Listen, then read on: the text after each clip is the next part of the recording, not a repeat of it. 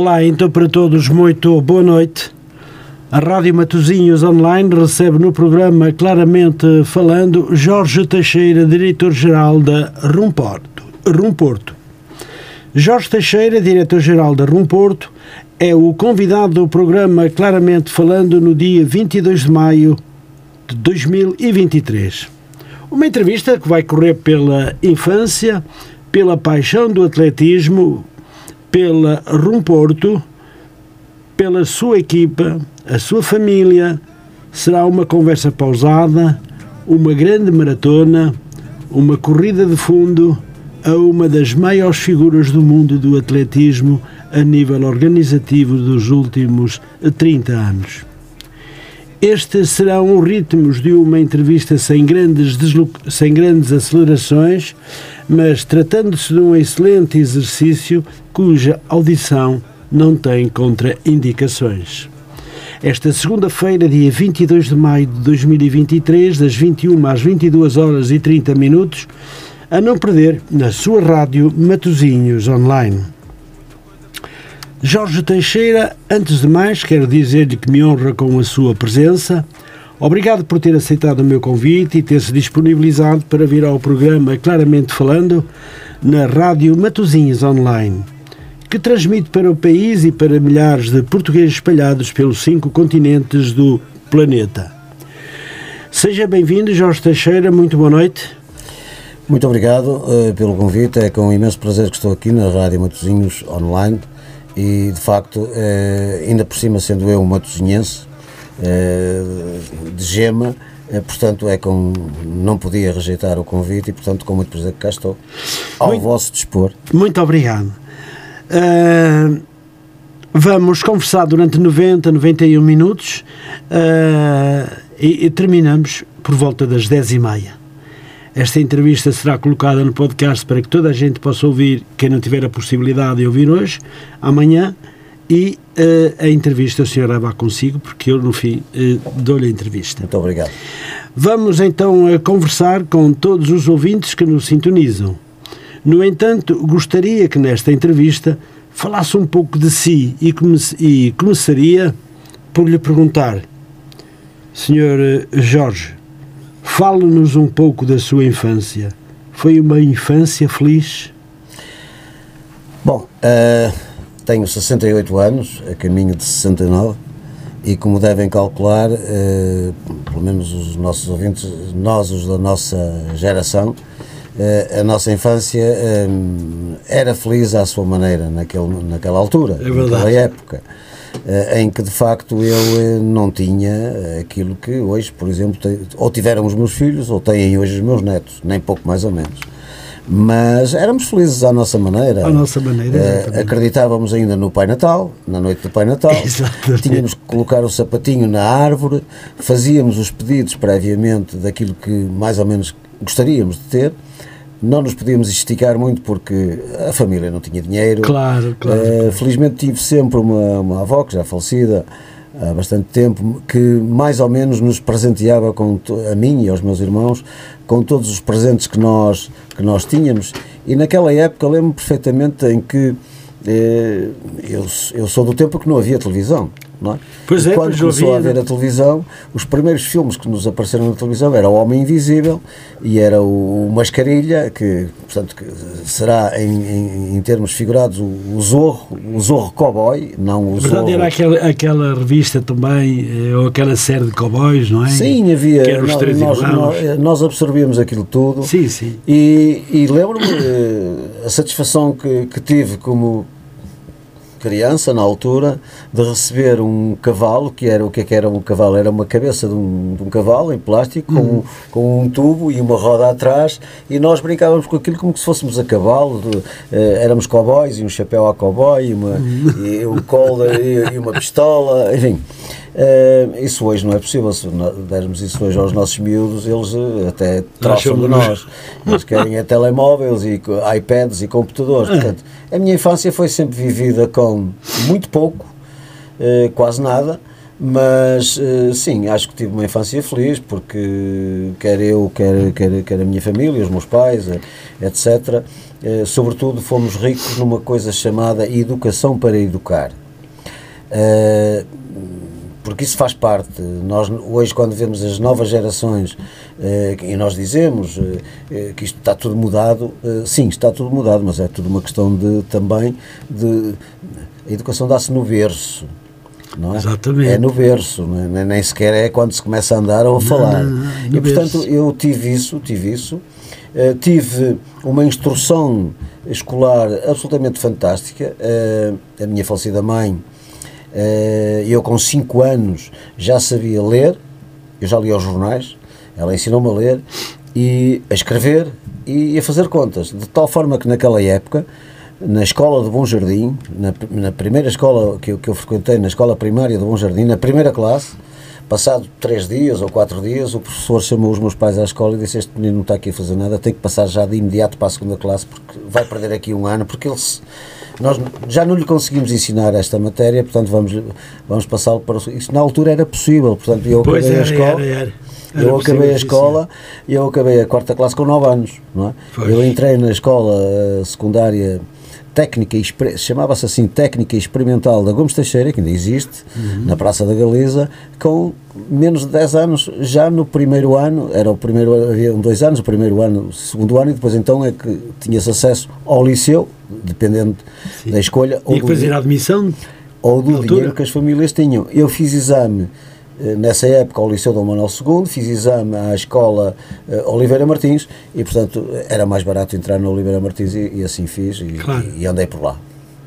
Muito bem. Senhor Jorge, disse muito bem, eh, aprendemos um pouco, se calhar, na rua, é um pouco isso. Eu reconheço isso também. Mas tinha uma segunda questão que dizia assim: não havia brinquedos, já o disse com toda a razão, mas havia muita estrada para brincar. Concorda?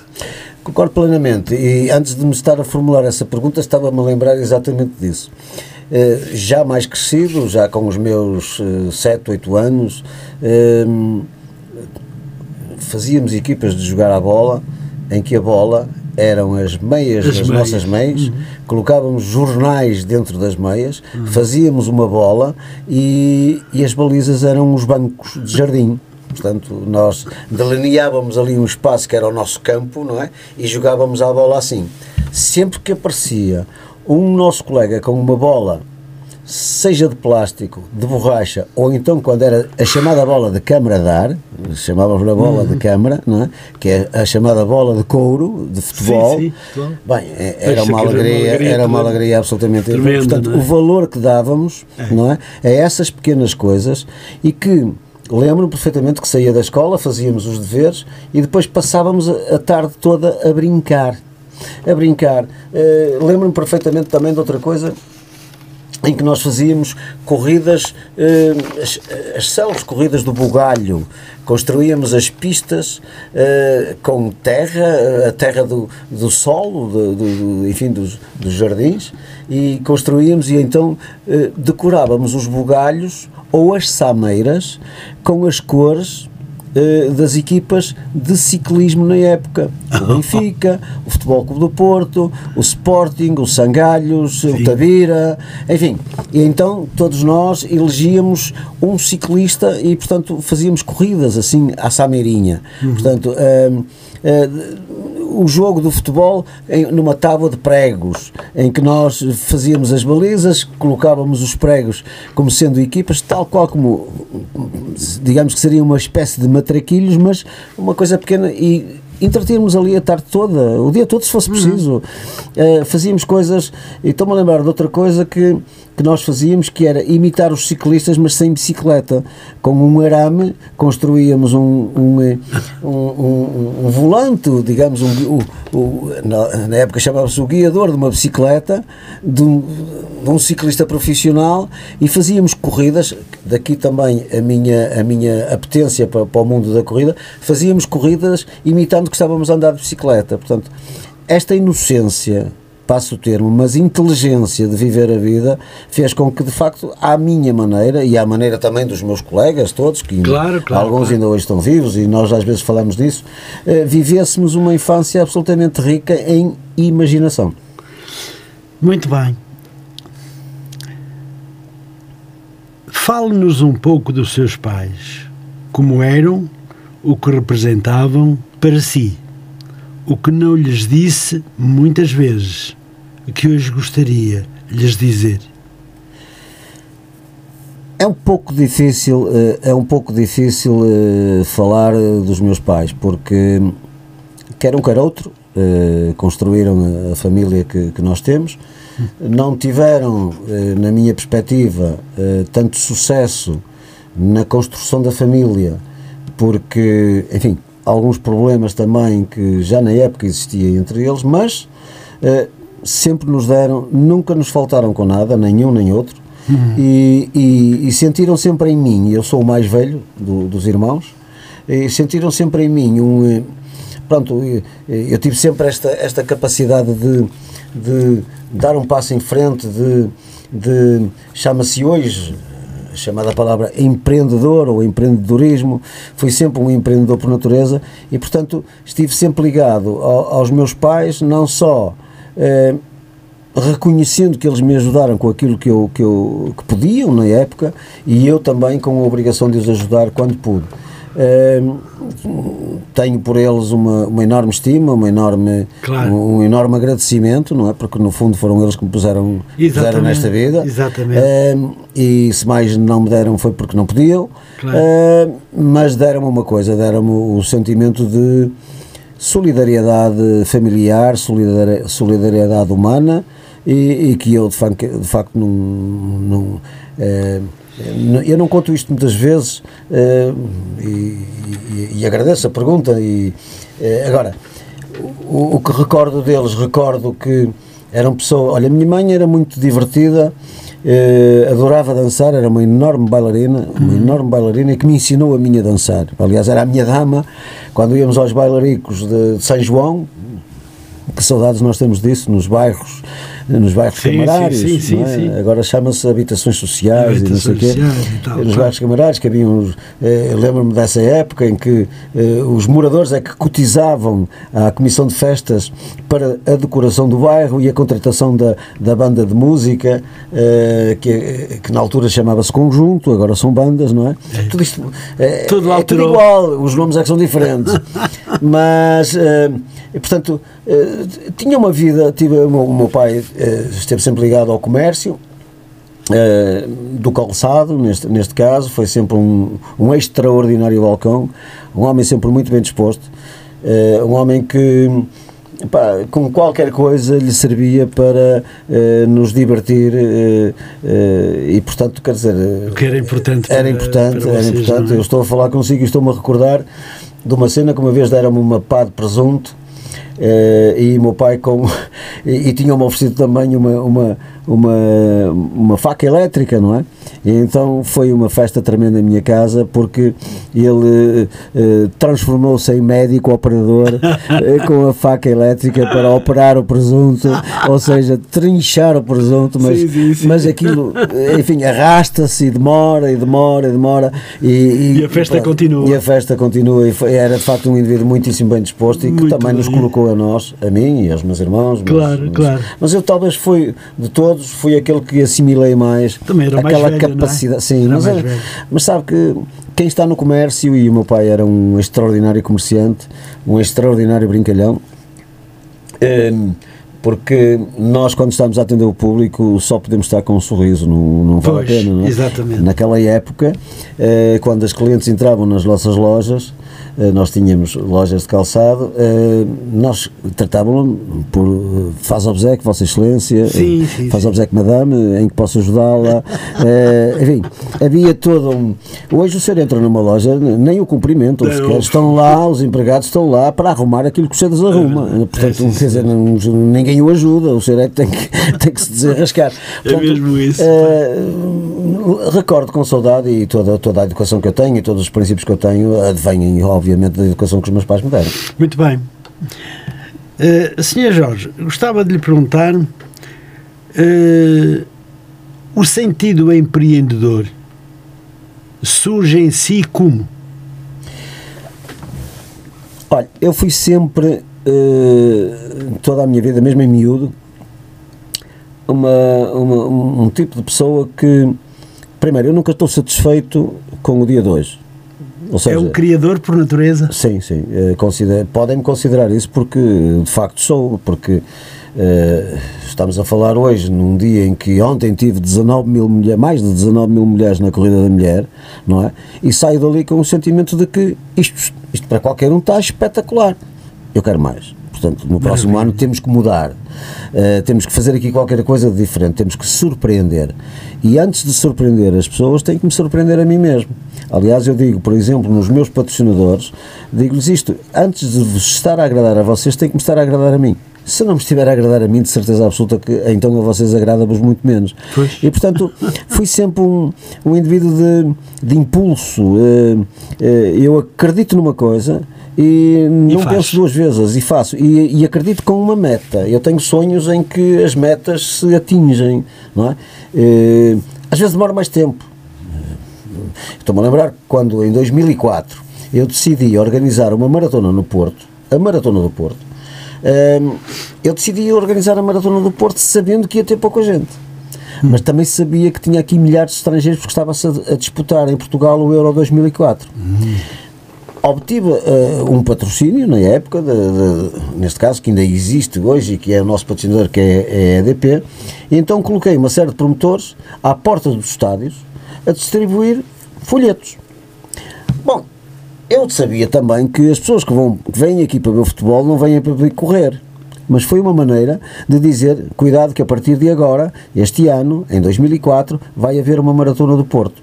E hoje a maratona do Porto traz qualquer coisa como cerca de 7 mil estrangeiros ao Porto, que ocupam cerca de 5 mil quartos de hotel aqui no Porto que dão de retorno económico à cidade 12 milhões e 800 mil, segundo estudo económico encomendado por mim à Universidade do Algarve. Portanto, não são números meus, não sou eu que estou a falar. Claro, claro. Eu estou a falar com, com base em documentos.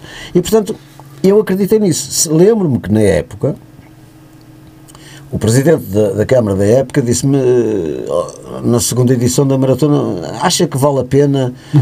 uh, continuar a apostar nisso? Eu vou continuar a apostar. E posso lhe dizer que nas, quatro, nas três primeiras edições, só a quarta é que já tivemos, digamos assim, eh, lucro zero, não é? Porque as três primeiras edições eu perdia dezenas de milhares de euros. Mas eu acreditei no projeto, vou em frente. No segundo ano de Maratona do Porto, eu já estava na Maratona de Londres, na, que é uma das maiores do mundo, Sim. com um stand a promover a Maratona do Porto. E a Maratona do Porto era, não se conhecia, não se sabia. Hoje hum. já se fala em todo o mundo, fala em todo, em todo o mundo. E portanto, eu quando acredito nas coisas, ok? Um, uh, uh, Avança. Avanço. E depois tenho momentos uh, nos eventos, agora já não tanto, porque nós vamos envelhecendo e já não, já não nos comovemos com muita facilidade. Mas tive momentos em que, uh, na hora do tiro da partida, que é uma pressão enorme, para aquilo ser dado à hora, milhares de pessoas ansiosas para começarem a correr, etc., quando aquilo sai e você vê. Uh, todas aquelas milhares de pessoas a saírem, você emociona-se porque diz assim: Esta gente está aqui porque foi eu que os trouxe. É verdade. Chama-se isto empreendedorismo. Aliás, eu sou convidado por, eh, por vários eh, institutos, nomeadamente o, o ISMAI, a, a, Universidade Católica também já me convidou, a Universidade Moderna, a FADEUP, para fazer palestras, faço todos os anos palestras Sim. para miúdos que estão estudantes eh, sobre aquilo que é o empreendedorismo. Eu não, dou, eu não sou professor, não sou nada. Eh, conto-lhes um pouco da história da minha vida, conto-lhes um pouco da história dos eventos que eu organizo e a forma como. é eh, pá, tirem daqui ideias para, enfim, virem a ser futuros Exatamente. organizadores ou não. Fala-se que o Jorge Teixeira é um visionário Concorda? Há quem diga que sim. Eh, enfim, eh, eu dizer, eu fazer uma analogia de mim próprio é um bocado difícil, mas, mas se, se eu estivesse por fora de mim, sim, concordo. Acho que sim. Muito bem. Sr. Jorge, sempre correu meias maratonas. E meias e maratonas. E maratonas. E maratonas. foi um atleta de fundo. Conte-nos um pouco como foram essas acelerações. Olha, eu, eu comecei a correr. Tenho muitas questões para lhe perguntar em 90 minutos. Eu, em, eu tenho como que um, um, cunhado meu, que ainda hoje é vivo, irmão da minha mulher, que corria, fazia umas corridinhas ao fim de semana, não sei o quê, e corria bem, e corria bem. Um dia desafiou-me, uh, epá, venha daí, não sei o quê, não sei o quê. Tá, ok. Como eu fui sempre muito competitivo, evidentemente que os primeiros metros eram meus, mas eles estavam muito mais bem preparados do que eu. Uhum. Um, pronto, comecei a treinar, comprei literatura sobre corrida, metodologia de treino, uh, como é que eu havia de fazer, uh, alimentação, etc. Bom, e comecei a, a perder peso, a, a melhorar a, a performance, mas lá nos inscrevemos na primeira meia maratona, que era na altura a mãe das meias maratonas em Portugal, acho que ainda é hoje, apesar de já estar uh, com menos participação, porque também entretanto proliferam pelo país meias maratonas por todo o lado, e então uh, fui correr a meia maratona da Nazaré. Ora, fui correr a meia maratona da Nazaré, o controle fechava às 2 horas e meia, eu cheguei com 2 horas e 26. Na época não havia um telemóveis, não havia nada, ninguém sabia de mim. Uh, era impossível. Aconteceu alguma coisa, uh, foi para o hospital, vamos ligar para os hospitais, vamos ligar aqui para a organização, o que é que se passa? E, o que é que se passa é que eu cheguei, uh, eu caminhei mais do que corri, porque não estava preparado, e, e fiquei chateado com aquilo, porque eu fui o décimo a contar de fim. Se você virar a tabela ao contrário, eu estou em décimo lugar, mas sou o décimo a contar de fim. Atrás de mim chegaram nove. E então uh, pensei, epá, mas estes tipos todos que chegam à minha frente, e na altura a meia maratona da Nazaré foi o ano em que mais participantes teve, uhum. 3.210, e eu sou o 3.201 ou 200, era assim uma coisa. Acontece que Epá, fiquei chateado com aquilo e disse: opá, se estes tipos têm duas pernas como eu, têm dois braços como eu, aliás, eu até vi dois indivíduos a, a, a cruzar por nós, que dois deles até só tinham um braço, não é? Hum. é pá, porque é que eles correm mais do que eu? Há aqui qualquer coisa que não está bem. Então comecei a treinar, comecei a apaixonar-me por isto. Uh, comecei a treinar fortissimamente e dois anos depois estava a fazer a Maratona de Londres dois anos depois estava a fazer a Maratona de Londres e falei-lhe há bocado em 2 horas e 26 eu estava Sim. a fazer a Maratona de Londres que é o dobro da distância em 2 é. horas e 37 é. e fui o 195 da geral nunca mais me esqueço disso porque na época não havia internet Pois. Nós, no aeroporto, quando estávamos de regresso, íamos comprar o Daily Telegraph. E o Daily Telegraph, que era o, o jornal patrocinador da Maratona de Londres, trazia lá todas as classificações. Ah, e então eu e com os tempos que nós fizemos, então era fácil de ver de onde é que eu estava. Uh, guardei durante muitos anos esse jornal, hoje não me aparece, numa daquelas mudas claro, de casa, as coisas desaparecem, mas tenho só, tinha, tinha muito interesse em ter isso. Mas uh, pronto, dois anos depois uh, comecei a surpreender toda a gente. Emagreci imenso. Os meus amigos, quando me encontravam, perguntavam: Estás doente? O que é que tu tens? Pá, estás tão magro? Eu, não sei, eu nunca estive tão bem como agora. Pá, eu estou, mas o que é que tu andas a fazer? Eu a correr. Ando a correr. Pá, apaixonei-me por isto e ando a correr. Pronto, e a partir daí foi, de facto, uh, esta minha competitividade não é? De querer mais e, e mais e mais. Uh, comecei a adorar a corrida até que um dia formei um clube de atletismo profissional.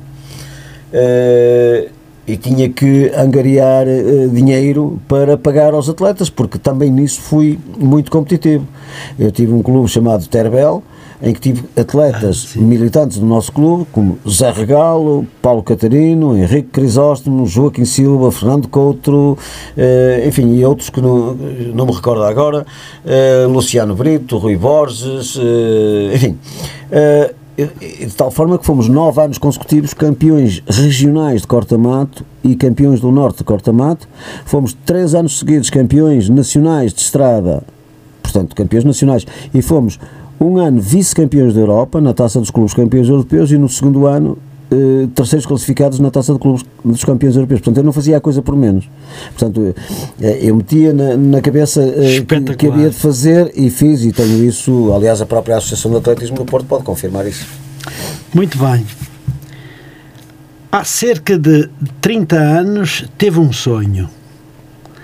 Meteu-se nas corridas ou foi ou foram as corridas que se meteram consigo? Sei que muita gente lhe chamou maluco por estar a construir de algo grandioso. É verdade, Sr. Jorge? Olha, eh, eu nasci há 30 anos na, São Silvestre do Porto. Ah, Eh, na época eh, só havia uma São Silvestre em Portugal, a São Silvestre da Amadora, e depois havia uma mais pequena que era a São Silvestre dos Olivais, não havia mais nada. O Porto tinha tido umas São Silvestres 16 anos de- antes, que se chamava São Silvestre Jornal Notícias. Ainda no tempo em que corria o Carlos Lopes, Sim, sim, sim. Amed, eh, António Leitão, eh, já falecido, eh, e portanto eram corridas fantásticas, mas fez-se aquilo um ou dois anos, ou três anos, com esse nome, São Silvestre JN, e se- eis que pensei, bom, esta é uma forma de eu ir buscar aqui algum eh, orçamento para eh, ajudar o clube. Portanto, a São Silvestre do Porto nasceu para ajudar o clube que lhe falei há pouco, a Sim, sim. Terbel. Uh, consegui arranjar na época dois patrocinadores que nos ajudaram, uh, e pode-se dizer com quanto, uh, 2.500 contos, porque estamos a falar de contos, não é de euros, Sim, naquela sim, época, claro, claro. cada um, e mandei, não havia e-mails, não havia nada, mandei uma por cartas, nós mandávamos cartas e esperávamos resposta, se vinha, se não vinha, não sabíamos. Mandei uma carta também para a Câmara Municipal do Porto, estava na altura na presidência o Dr. Fernando Gomes e era vereador do Pelouro do Desporto e Habitação, o falecido engenheiro. eh, eh, agora faz-me é qualquer coisa Azevedo, mas faz-me o nome. eh, daqui a pouco digo-lhe, certeza claro, claro, absoluta claro. que me lembro. Eh, e portanto, eh, um dia chamou-me, ele tinha como adjunto o professor Jorge Araújo, célebre treinador de basquete eh, do Futebol Clube do Porto, também, e, e adjunto desse adjunto era o Domingos Barbosa, ex-árbitro de futebol, e chamaram-me. Armando Pimentel era o nome do. do Pimentel. Armando Pimentel era o nome do, do seu vereador, já falecido, e de quem guardo, de quem guardo um cartão que ele me escreveu numa altura já eh, da sua doença Sim, sim. porque sempre falávamos na noite de Natal, no dia de Natal, e entretanto ele contraiu um- uma doença cancerígena e faleceu rapidamente, e ele mandou-me um, um cartão que eu guardo hoje, eh, com muito carinho, eh, enfim, a agradecer enfim, sim. a minha, enfim, entendia ele a minha simpatia e, e pronto. E então, na altura, disseram-me, "Eh, mas o que é que você quer? quero Eu quero organizar uma São Silvestre aqui na cidade do Porto. O objetivo é este, é angariar fundos para um clube daqui da cidade Hum, e, e não venho aqui pedir dinheiro. Eu já tenho dinheiro. Eu só venho aqui pedir autorização e pedir que me, me montem uma tribuna e que me emprestem algumas grades, eh, porque o resto hum, há de se fazer.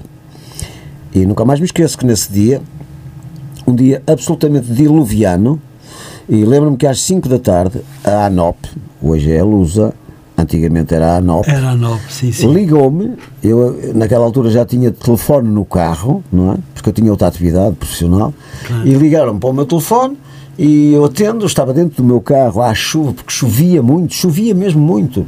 E estava eu e os meus dois filhos. Estávamos a falar que os meus dois filhos tinham menos de 30 anos, hoje um tem 45 e o outro tem 39. Portanto, eram, eram jovens, eram meninos, mas estavam ali para me ajudar. Ali, eu não claro. tinha mais ninguém. E estava à espera dos atletas, e estava à espera eh, dos juízes, e estava à espera que a polícia cumprisse, portanto não havia. Todos os croquis que eram feitos eram feitos à mão, etc. E com a chuva, eu tenho essa pasta guardada, da eu tenho as edições todas, da primeira edição, em que se eu abrir, vê lá os croquis todos borratados, molhados, Hum, não é? E tenho os faxes que entretanto as letras foram desaparecendo, não é? Porque, Pois, mas estão lá, estão lá claro, todos claro, arquivados. claro. Bom, posto isto, dizer-lhe que foi um, um dilúvio. Eu, na época, trouxe uma série de canianos. Foi a primeira vez que vieram canianos a Portugal correr. eh, e, e o vereador estava lá, à chuva. Mas chovia fortemente, uma coisa, uma coisa inacreditável. E no dia seguinte ele telefonou-me eh, a a, dar-me os parabéns e a dizer-lhe, só me disse estas palavras: eh, casamento molhado, casamento abençoado, venha à Câmara porque nós temos um, um apoio financeiro para lhe dar É pouco, mas eh, acho que vocês merecem e, portanto, eh, vamos dar. E assim começou a primeira e depois a segunda. E seria a trigésima São Silvestre se não tivesse havido a pandemia. Este ano será a 28 Este ano. Este ano. Muito bem. Eu, eu pessoalmente estou a encantar a ouvi-lo. Mas deixa-me perguntar-lhe, Sr. Jorge, o ex-campeão da NBA, o melhor uh, basquetebolista de todos os tempos, Michael Jordan, disse: A minha atitude é que, se eu encontrar uma, rique uma fraqueza, vou transformá-la numa fortaleza. Aconteceu consigo ao longo destes 30 anos? Eu tive um momento da minha vida relacionado com o negócio em que. Hum, eu vou contar isto pela primeira vez. Que, Muito obrigado. Em, Diretamente da Rádio Matosinhos Online. Em que me considero, e me consideraram, mas eu também me considero, e ninguém, esta juventude agora não, nem sabe quem era o Egas Muniz, eu sou o Egas Muniz da era moderna. o ah, o negócio não me correu bem. Ah, em 1999 ah, tive que fechar uma empresa que tinha o meu nome, o meu nome ah, e, e tive que fechar uma empresa não porque tivesse gerido mal, mas porque olha, não me pagaram. Claro, uh, é sempre assim. E tinha, e tinha duas opções. Uh, e eu optei por, pela, pela, pelo plano A. O plano A é ficas sem nada, mas não ficas a dever nada a ninguém. Hum? Ou então foges e daqui a uns anos apareces e continuas com o teu património.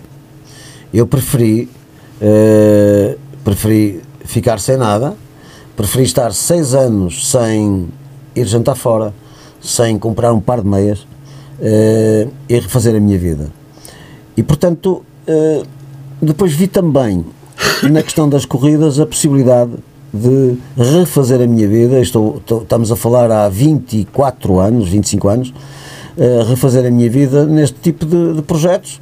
E, e portanto, parafraseando o Michael Jordan, posso lhe dizer que todos os dias de manhã me levantava e a primeira coisa que eu fazia, olhando-me ao espelho, dizia: O principal capital és tu, acreditas em ti, então vai em frente, não desistas. E foi isto que eu fiz.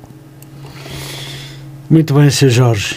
Ah, e hoje, eh, depois disso tudo, eh, nunca chateei ninguém, nunca pedi nada a ninguém, nunca pedi nada a ninguém, não chateei rigorosamente ninguém, eh, vivi interiormente, eh, enfim, a minha dor, a minha. Uhum. Uh, e, e por que não dizer que um dia, uh, um dia, com vergonha, com vergonha, porque eu também tinha, todos nós temos vergonha, eu pelo menos tenho vergonha. Ah, sim, é? sim, claro. Um dia passou-me pela cabeça e, e estive. eu rio-me agora porque, porque isso passou-se na, na altura e eu pensei só, a minha família não tem culpa nenhuma disto e, portanto, eh, eu acreditei nos outros e os outros falharam e, portanto, como a minha família não tem nenhuma culpa disto, eh, vamos para casa. Eu estive em cima da ponta rápida para me deitar dela abaixo. E, e foi aí que eu disse, não, eh, isto é para é para continuar, vamos, tu vais vencer, tu vais ganhar, tu, tu não, não desistas, não modifiques o teu caráter, porque não deves nada a ninguém, pá, quer dizer, não, pá, É muito importante. Uh, agora, a sua decisão uh, fiquei, foi... fiquei, fiquei muito melindrado na altura, fiquei triste porque, claro. porque passei por, por, por momentos em que, felizmente, a família que eu tenho, a minha mulher, sim, os sim. meus dois filhos, entenderam perfeitamente o que estava a passar e juntámos-nos todos em redor de uma causa e estamos aqui hoje com toda a honestidade, com toda, com toda, com, com, com tudo isto que eu sinceramente, uh, se quer que lhe diga, com toda a franqueza, uh, naquele momento nunca imaginei que as coisas acontecessem assim. Foram acontecendo com base no chamado empreendedorismo, que é aquilo que eu acho que, que, que tenho Sim. dentro de mim. Muito bem. Atenção Sim. que isto é, nunca falei nisto na minha vida. Ainda, tem mais, ainda, ainda, ainda tem mais importância, vou-lhe dizer. Muito obrigado por isso. Senhor Jorge, alguma vez pensou eu vou desistir? Não, nunca. Nunca. Muito bem. Com exceção do dia em que ia-me passando qualquer coisa pela cabeça e aí, até nesse momento, eu fui capaz de dizer não, uh, não desistas, vai para trás, vai para casa, porque a tua família não tem culpa nenhuma. Muito bem, muito bem. E pensava isso sozinho. Sozinho. Deixa ficar, vai para casa, descansa Sozinho. e amanhã vimos é outro sozinho, dia. sozinho. Não é? Muito bem. Ó, Sr. Jorge, hum, lembra-se quando idealizou a sua primeira corrida? Lembro perfeitamente. Eh, idealizei a minha primeira corrida, portanto, a São Silvestre, de que falávamos há pouco, e na época eh, o maior prémio, o maior prémio era um automóvel que eu comprei do meu bolso, lembro-me perfeitamente, um Fiat Panda novo em folha, que me custou 1228 contos, comprei num stand em Espinho, porque o, o dinheiro da corrida não chegava, não é? Eh, Tinha que, tinha que sobrar para o clube e, portanto, o automóvel tinha que ser a, a peça que ia incentivar os atletas a inscreverem-se, porque tinham ali um prémio que era um sorteio no final. Lembro perfeitamente que esse sorteio saiu um alemão que estava por cá, mas que partia no dia a E seguir sorteou o carro? Sorteei o carro. Um carro novo, quilómetro zero. Sorteei o carro, saiu um alemão que partia no dia a seguir eh, para a Alemanha. E o que é certo é que eu fiquei com o carro durante para aí seis meses, guardado numa garagem, a pagar a garagem, até que apareceu um procurador com uma procuração eh, para resolver o problema e, e resolveu esse problema, entreguei-lhe o carro, ponto final. E foi assim. Portanto, eh, cá está. eh, como é que eu vou divulgar? Hoje há os meios de comunicação que existem. Hoje existe Facebook, hoje existe Instagram, hoje existe sei lá o quê, Uf. não é? Eh, Para divulgar qualquer evento. Você, numa fração de segundos, hum, centenas de milhares de pessoas eh, sabem o, o gesto que você está a fazer. Naquela época, não. Eh, Nós, nós passávamos folhetos eh, à, porta, à porta dos clubes, à porta das, das corridas existentes que havia na época, e hoje já não se faz folhetos praticamente, porque as pessoas hoje inscrevem-se online, não- já, não- já, não, já, já nem É se usa, já nem se usa, né? Se usa. E naquela época foi assim. Então, o maior prémio, como era eh, um sorteio de um automóvel por todos os chegados à meta, está a ver. Se me perguntar quantos atletas é que eu tive na época, a primeira corrida tivemos 391 chegados. Chegados. Chegados. A São Há Silvestre quem do não Porto- chegue? também há quem não chegue, também há quem desista pelo caminho. É. A São Silvestre do Porto hoje, em condições normais, ou seja, pré-pandemia, tem sempre 18 mil participantes. Pois eu sei. Estamos eu aqui sei a é falar enorme. de coisas absolutamente. É um mundo de gente, não é? Só que naquela época, na primeira São Silvestre, era eu e os meus dois filhos. Pois a é. que se juntaram depois pessoas que ainda hoje ficamos grandes amigos, não é? Que me vieram ajudar voluntariamente. Não havia dinheiro. Não havia zero, havia zero. Uhum. E durante uns anos aquilo que nós oferecíamos aos voluntários que nos vinham ajudar a carregar as grades, porque entretanto fomos crescendo, crescendo, crescendo, dávamos um kitzinho que era uma t-shirt, uma medalha, não sei o quê, não havia nada. Até que ah, chega ao dia em que epá, temos que começar a pagar esta gente, não há, não há hipótese nenhuma, eh, temos que criar aqui um plano e orçamento em que existe algum dinheiro para pagar esta gente, porque esta gente, enfim, senão voluntários toda a vida não podem ser. Pois. E hoje tenho gente a trabalhar comigo eh, há 30 anos, Eh, tenho filhos das pessoas que começaram a trabalhar comigo Sim. e já netos das pessoas que começaram a trabalhar comigo, por isso é que eu tenho uma extraordinária equipa, porque isto é um culto de organização. Hum. Reparem que eu hoje, até por força da- das circunstâncias, de problemas familiares que tenho em casa, tenho também dois filhos extraordinários que eh, também são maratonistas e gostam muito disto e gostam do que fazem, são extremamente profi- profissionais, aprenderam tudo comigo. Mas hoje são melhores do que eu porque eu não domino as novas tecnologias nem nada disso. Isso é com Pois, eles, não é? claro. Eh, falam, falam línguas, falam tudo, pá, quer dizer, eh, é completamente diferente. Diferente, diferente. Eh, mas, mesmo assim, eu estou sempre por cima, mas eles, eh, eu ainda foi ontem na Corrida da Mulher, porque lhes perguntei a que horas é que, ontem, ontem, a que horas é que vocês querem que, a mim na, na Corrida amanhã, aparece à hora da partida, depois se quiseres podes ir embora. E é verdade. Simpático. E é verdade, eu não vigio, eu não vou ver nada das montagens, está tudo, porque está tudo planeado. Todas as terças-feiras, antes de qualquer evento meu, eu chamo as FIAs e tenho o meu, o meu- a, minha, a minha cábula onde faço perguntas. E vou picando tudo aquilo, porque aquilo é o manual, é o guião de um evento. E pergunto se está tratado.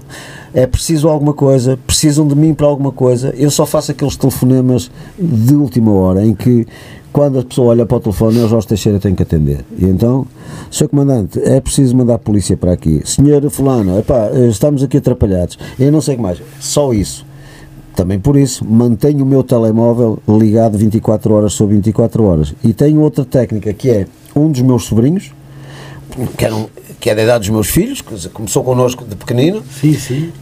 Tenho obrigação de, sempre que chega ao local da prova, e nós trabalhamos de madrugada, 3 da manhã, 4 da manhã, às vezes toda a noite, na maratona, nem sequer vão à cama, eles trabalham o dia todo de sábado até que termina a maratona às 5 ou 6 da tarde de domingo.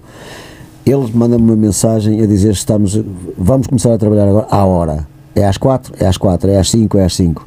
E eu só, só hum, respondo-lhe imediatamente para também ele perceber que eu estou acordado, porque eu estou em casa, mas estou acordado. Uhum. Não consigo dormir sobretudo naquelas noites que estão, porque às vezes os atletas nem, nem dão valor a isso, Pois. aquelas noites que estão más noites, eh, muito, muita chuva, muito vento, muito frio, eh, a gente chega lá, tem a mesa posta, não é? Aquilo está feito, é, depois, mas alguém Sim, teve sim. que ir a cozinhar, teve que cozinhar o jantar, ah, está muito bonito, está bem, ok? E depois você faz a prova, vai embora, comeu o belo jantar, estava muito bem, despede-se de nós e nós ficamos a arrumar a loiça. Pois Porque é. temos que deixar ficar as ruas, as estradas, etc. direitas Tudo direito, encontraram. melhor do que o que estava. Às Melhor vezes, ainda. melhor ainda do que o que estava. E, portanto, esta, esta, esta forma de organização que eu sempre tive, é? apesar de neste momento eu já não faço o que fazia, eu antigamente era o primeiro a chegar e o último a sair, portanto todo, tudo era feito debaixo da minha, da minha jurisdição, eu tinha, e, e assim os fui ensinando como é que se faz a zona, a zona antigamente nem havia zona VIP, agora, eh, enfim, as zonas VIPs e caterings e, mais, já- e são para aqui, são para mais artistas- artistas convidados e tal, portanto cá está. Ainda ontem organizei um evento onde há uma semana também se fez um em Lisboa, patrocinado pelo mesmo patrocinador, e o patrocinador esteve aqui e disseram: pá, isto não tem nada a ver, isto tem um guião, é ponto final, isto é um evento total. É um evento total, não é só uma corrida, não é só uma caminhada, é uma coisa, epá, é uma manhã absolutamente bem passada, porque uma corrida de 5 km uma caminhada demora uma hora, uma hora e meia, acabou. Não, eh, nós temos que dar às pessoas que, que se inscreveram momentos de felicidade, ainda por cima, as- algumas delas com cancro de mama, etc. Quer dizer, Pois, pois. temos que ter essa sensibilidade, Claro. sabendo que não agradamos a todos. É impossível. Bom, isso foi sempre E, assim. e até queremos não agradar a todos. Se calhar é melhor, é, e até queremos não agradar a todos, não, não somos hipócritas, portanto, eh, e portanto, nesse aspecto, eh, como lhe digo, eh, tenho, essa, tenho, tenho uma, uma extraordinária equipa formada mediante este, este espírito. E vou-lhe contar uma história uma vez, na Corrida de São João, ainda a Corrida de São João se organizava na cidade de Porto, e eu estou na tenda, tínhamos lá uma tenda na, na Foz, e ouço às 3 da manhã eles entrarem e, e- porque eles chamam-me o baixinho. Atenção que vem aí o baixinho, pá, atenção, atenção, que, porque eu ando sempre com cara de mal disposto, mas não estou mal disposto, Pois. estou é concentrado no que estou a fazer. E diz, diz um assim para o outro, pá, hoje chegamos primeiro, o baixinho não está cá. E eu ouvi, eu estava a dormir atrás do balcão, estava a descansar um bocado Pois, atrás do balcão. pois. Quando eu levanto a cabeça, é pá, nem hoje, ele está cá mesmo. Maravilha. Eu, eu, eu também estou encantado em ouvi-lo, deixe-me dizer-lhe e todos os nossos espectadores que estão, todos os nossos ouvintes que estão a, a ouvir-nos, eh, de certeza absoluta que estão muito satisfeitos. E depois, isto é um pouco boca a boca. Amanhã, os que ouviram hoje, amanhã vão dizer: opá, houve no podcast da rádio pá, a entrevista ontem com, com, com o Jorge, porque opá, foi espetacular. E isso tem acontecido e hoje vai acontecer amanhã e hoje vai acontecer ainda mais. Seu Jorge, eu sempre ouvi isto. O senhor foi o embrião para algo majestoso. O que aprendeu nessas primeiras organizações? Porque se aprende, não é? Para além, para além do, do, do que o senhor sabe criar, sabe fazer, eh, pensa, é um grande criador. eh, bem, o senhor já disse muitas vezes que as primeiras, as primeiras eh, competições que fez acabou por perder muito dinheiro, não é? Mas nunca desistiu. Não, nunca desisti, porque sabia que ia recuperá-lo também, não é? Portanto, o pior que pode acontecer é você pensar, já não recupero, desisto. Não, nós temos que recuperar, portanto, temos que acreditar. É assim, não há organizações perfeitas. Eu hoje tenho no meu currículo eh, cerca de 800 corridas organizadas em 30 anos. E posso lhe dizer que em todas elas, a próxima, no próximo domingo estarei ali na pista de Ramal, no Idatel, a organizar uma corrida para miúdos, umas corridinhas para miúdos. Estou sempre nervoso porque é sempre a primeira vez. É? Para mim é sempre a primeira vez. Por mais experiência que eu tenha, por extraordinária equipa que eu tenha e tenho, hum, sempre a primeira vez. Porque, como as corridas são todas parecendo iguais, mas são todas diferentes, Claro. hum, há sempre coisas que podem acontecer e uma corrida ao, ao ar livre, ou um evento ao ar, ao ar livre, seja ele qual for, corrida, festival, seja lá o que for, está sempre exposto à falha. E portanto, há uma coisa que eu tenho medo é de falhar. Eu tenho medo de falhar, assusta-me a ideia de falhar. E então a maneira que eu tenho de não falhar é de facto ter eh, a coragem de reconhecer que quando se falha, eh, pedir desculpa às pessoas. Hum, Que me lembro, aconteceu-me uma vez na vida, eh, na Maratona do Porto, curiosamente, porque não estávamos a contar com um temporal daquela maneira e, e as tendas, eh, enfim, a voar e, e, e as roupas dos atletas molhadas e, e quem termina uma maratona quer chegar, quer ter o conforto de chegar à meta e ter as- o seu saco de roupa seco eh, e agora se eu estou molhado vou, vou vestir uma roupa molhada ainda pior ainda é. aquilo incomodou-me e eu tive a coragem de Momentos pedir- difíceis, não são? Pedi, muito difícil, muito difícil. Foi talvez o momento mais difícil que eu tive como organizador. E na época, eh, porque pronto, hoje as redes sociais são o que são, o Facebook começou a, a disparar e, e eu inter, intervim e disse, meus amigos, sei que errei, prometo-vos que nunca mais vai acontecer. Quando vocês vierem à Maratona do Porto no próximo ano, já não estão na Maratona do Porto, estão na Maratona do Porto Champions. Ok? Portanto, no próximo ano vocês vão ver que é diferente. E foi, e, e continua a ser diferente. Porque errar duas vezes no mesmo assunto eh, epá, não, não é inteligência, não é? Isso é, é qualquer coisa que não faz sentido absolutamente nenhum. Eh, portanto, eh, errar duas vezes no mesmo assunto, nós não o fazemos. Hoje já procuramos o erro porque já nem sabemos errar procuramos a perfeição de tal forma que às vezes andamos à procura de algo que tivesse corrido mal. Porque eu tomo nota das notas todas e no- na semana seguinte, por exemplo, amanhã vamos ter uma reunião para perceber o que é que correu menos bem ontem ou se correu alguma coisa mal. Eu não encontro nada que tivesse corrido mal. E antigamente era eu que lhe chamava a atenção: opá, nós não podemos fazer isto, nós não podemos fazer aquilo, não sei o quê. Pronto. E depois temos um culto de de educação. Eh, o nosso pessoal que trabalha connosco eh, sempre de sorriso nos lábios. Mesmo que estejamos eh, na rua, encontramos muita gente, gente que, que, que, que- até sai de casa com o intuito de chatear, epá, e não sei quê. Nós temos esse culto de, de, de- de, digamos assim, de equipa e, e quando não consegue chatear aquele, vai tentar chatear aquele, mas o, o efeito é o mesmo, não vale a pena. Vou-me embora que até me sinto mal. Portanto, tenho muito Com medo de chuva falhar. ou sem chuva, sempre boa Ah, disposição. eh, são, muitas vezes me perguntam porque vai estar, olha, eh, no passado, eh, este ano, em março, em, em janeiro, perdão, no dia 3 de janeiro, salvo erro, ou 4 de janeiro, não pudemos organizar a São Silvestre do Porto em dezembro, também por causa das obras da, da Avenida dos Aliados, e então passou, e também porque o calendário não estava muito coincidente, não era possível, por causa das compras de Natal, etc. eh, E organizámos em janeiro. No dia anterior houve aquela eh, derrocada, aquela água toda que foi até à Ribeira e, e, pá, e estavam muitos telefonemas, muitos, muitos, muitos jornalistas, sem ser jornalistas, pessoas. Eh, pá, ouço dizer que não vai haver, não vai haver. Está tudo pronto. Isto aqui é a vossa espera. Está- A avenida está pronta. Aqui não, não houve problema nenhum. Pá, portanto, estamos aqui à vossa espera. E, portanto, eh, percebe? Eh, e o meu pessoal sabe o que é que diz? Diz uma coisa. Eh, eu às vezes digo, pá, eh, isto hoje, esta noite foi má, não foi? Vocês aguentaram aqui um mau tempo. Ó, Sr. Jorge, isto é para nós. Portanto, isto não é para mais ninguém, isto é para é maravilhoso ouvir isso. É.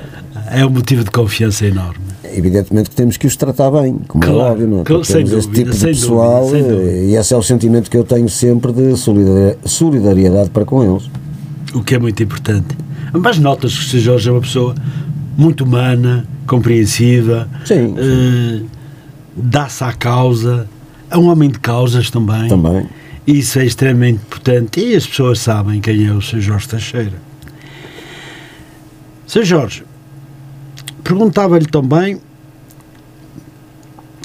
Teremos alguma vez a possibilidade da obtenção de um recorde mundial na Maratona do Porto? Pergunto. A beleza da cidade, com muito empedrado, é um problema para esse recorde? Não, não é problema. O, o, os recordes, uh, primeiro, um recorde do mundo é como um melão. Você compra um melão, abre o um melão e só depois de começar a comer é, comer é, se sabe se é bom ou não é. Exato. Então, o recorde do mundo é um melão. Depois, uh, há melões caros e melões baratos.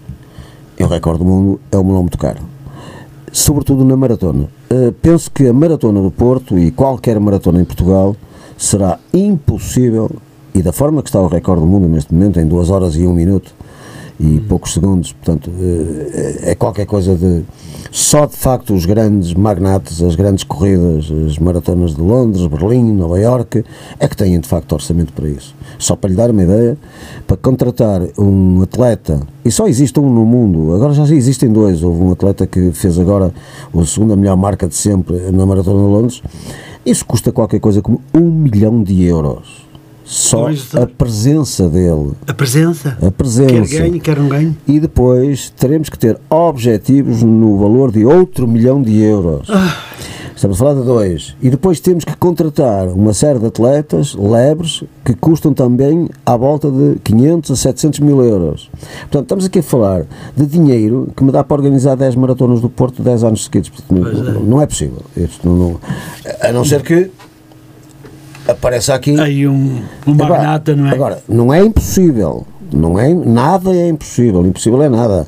Agora, na meia maratona do Porto, sim, já trouxe cá quatro recordistas do mundo, uhum. dois deles tentaram o recorde do mundo, nós temos uma das melhores marcas de sempre, 59 minutos e 29 segundos, portanto menos de uma hora na maratona, na meia maratona. Na meia maratona sim, sonho com isso e acho que vou conseguir antes de morrer eh, que isso venha a oh. acontecer. Oh vai morrer.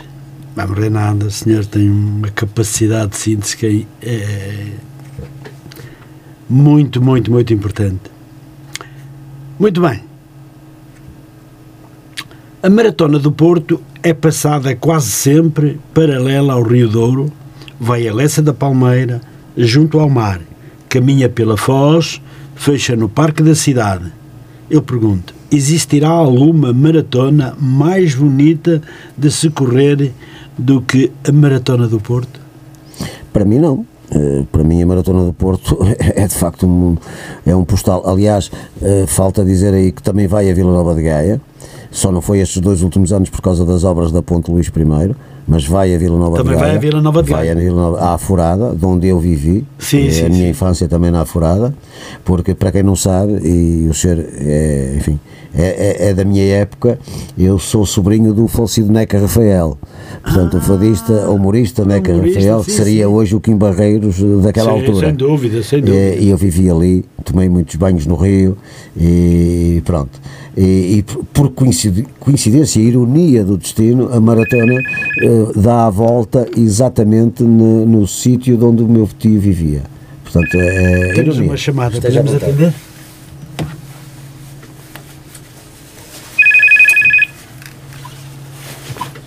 Muito boa noite, Rádio Matosinhos. Boa noite. Boa noite. Estou? Sim, boa noite. Estou, boa noite. Quem fala? Hein? Fala Maria Isabel. Olá, Maria Isabel, muito boa noite. Então, o que nos diz e o que quer dizer aqui este campeão? Vou telefonar para dar os parabéns pelo programa. Muito obrigado. Está a ser muito, muito interessante esta conversa. Muito interessante. Eh, portanto, Sabe que temos aqui um campeão, não é? Muito bonita. Eh, está a ser muito, muito, realmente muito. Está a dar gosto de ouvi-lo. É uma pessoa com muita força e, e agora está a falar na, na, maratona, não é? Aquilo no qual ele está agora eh, a direcionar-se, não é? Uhum. Para o Porto. E, portanto, eu estou a gostar muito da entrevista e era para realmente dar os parabéns. Muito obrigado. E os parabéns a ele. Jorge, pela história de vida dele tão interessante. Muito obrigado, é muito obrigado. agradável estou a gostar. Isabel, muito obrigado. Força. Obrigado. Diga, diga. Pronto.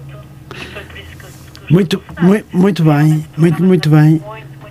Tanto eu como o Sr. Jorge Teixeira estamos muito contentes por, eh, por, eh, por ter a amabilidade de ligar para cá e, e referir aquilo que referiu, que é extremamente importante. Muito obrigado, Ana Isabel. Um beijinho grande para si. É, é realmente uma história de vida muito interessante. Muito bem. Agora esteve a falar. Agora já está a falar de desporto, não é? Sim, sim. É realmente vou continuar a ouvir. Muito obrigado. Eh, está a ser mesmo muito, muito, muito agradável. Muito agradável. Muito bem. O Sr. Jorge vai-lhe dar uma palavrinha para lhe agradecer também o facto de ter ligado para cá também. Tá, muito boa noite, Dona Isabel. Boa noite, boa noite. Tá, muito obrigado. Fique bem. Muito obrigado pelas palavras de- desta ouvinte, Dona Isabel. Eh, agradeço, agradeço e, portanto, eh, eh, estou aqui de peito aberto, Aberto. coração aberto e, portanto, falando de, de coisas da vida, da vida que às vezes se compara às nossas próprias vidas. Nós nu- nunca sabemos o, o que cada um tem, mas pronto, ou o que cada um faz. Eh, Eu tenho esta capacidade e, portanto, eh, fico lisonjeado por ter, de facto, vocês terem um ouvinte que nos estão eh, a ouvir e que, e, portanto, agradeço imenso, agradeço imenso a sua paciência para também me ouvir. Muito obrigado, Isabel. Muito obrigado, Sr. Jorge. Vamos continuar então. Temos ainda metade do programa para fazer e nós temos apenas 32 minutos, por isso temos que. Calma lá. Vamos lá. Vamos fazer umas séries, acelerar um pouco. Vamos, exatamente. Uh, Sr. Jorge, Agostina Bessa Luís dizia que o Porto não é um lugar, é um sentimento. Concorda? Em absoluto. Aliás, eu digo outra coisa, eu respiro Porto por todos os poros, não é? Eh, portanto, é uma das minhas frases é que, aliás, há quem diga, por exemplo, eu tenho muitos amigos em Lisboa e às vezes eh, conversamos e, e eles dizem, quando eu começo a falar, pá, lá está o. Isso é, é, desculpem lá, isso é conversa de Pinto da Costa. Não, não é conversa de Pinto da Costa, isto é conversa de alguém que sente, que, que é bairrista, que sente, que sente a sua cidade, que adora ter ruas estreitas. Vocês têm ruas largas às vezes por outros sentidos, que eu não, não vou estar aqui agora a dissecar, mas eh, adoro a minha cidade e, e quando me ausento para, para, qualquer, para qualquer eh, atividade que eu tenha profissional, nomeadamente a promoção da maratona e meia maratona lá fora, eh, aquilo que eu mais quero é regressar a casa porque, é, enfim, o ar que nós respiramos aqui não tem rigoroso. Até porque estamos aqui à beira-mar. Nós estamos. Ah, sim, o por vezes, por vezes pensamos todos que se vivêssemos no centro da Europa, provavelmente estaríamos muito melhor, porque as oportunidades de negócio, porque as fronteiras. Se calhar financeiramente estávamos melhor. Estaríamos mas- melhor. Mas, por amor de Deus, Oh. eu antes quero comer uma sardinha e ser feliz. Então que- não é. Oh, sem dúvida. E isto ouvir da boca de um campeão, acho que realmente tem sentimento. Eu não sou campeão de nada, eu sou uma Ah. pessoa absolutamente normal e que se considera absolutamente normal e que O eh, seu valor ninguém tenho, tira, tenho, eu tenho noção da obra que está construída, tenho noção de que está inacabada. Isto, eu tenho um plano para construir um prédio com 100 andares, ainda só vou no, no 20 andar, portanto ainda falta muito. Muito bem. Sr. Jorge, a campeã eh, olímpica norte-americana Florence Griffith eh, Joner disse: Nós corremos porque no- nos faz sentir como vencedores. Não importa que o quão lento ou quão rápido nós vamos. Sente-se um vencedor. O objetivo da, da, da corrida, e já agora eu vou falar como ex-corredor e ex-maratonista, o objetivo da corrida é sentirmos. Olha, eu quando corria, o, o dia só tem 24 horas. Ah, pois só. Mas eu fazia o dobro das coisas nas mesmas 24 horas que hoje não consigo fazer porque já não corro. Eh, o espírito era aquele de que eh, não havia, quer dizer, não se pode deixar para amanhã o que se pode fazer hoje e vamos conseguir fazer. Portanto, havia elasticidade não só corporal, porque nós ficamos mais elásticos, mais magros, etc., mais em forma, com, e a capacidade de raciocínio para quem corre, para quem pratica exercício físico, é de facto eh, notável e, e no dobro de, de qualquer pessoa absolutamente normal. Portanto, eh, a só a prática do exercício físico, só o sentimento, e eu hoje vejo isso como organizador, só o sentimento de cortar a meta, eh, ou seja, nós ao cortar a meta, É somos os nossos, nós é que somos os vencedores. É. E vou-lhe contar outra coisa. Eh, em todas as maratonas e meias maratonas que eu organizo, eh, eu sou um, pronto, um diretor de prova, um, um organizador, seja lá, chamem-me o que me quiserem chamar, mas eu estou sempre à espera do último classificado. E há de imaginar que o último classificado, por exemplo, numa maratona, chega à meta com 6 horas e meia de prova, às vezes até 7 horas. E eu estou ali à espera dele. E é um grande momento, porque o último tem sempre uma história enorme para contar. Porque é que não desistiu? Eh, porque estou a correr, por, pelo meu pai, que morreu há pouco tempo e prometi-lhe. Eh, tenho uma história para contar que foi em 2017, salvo erro.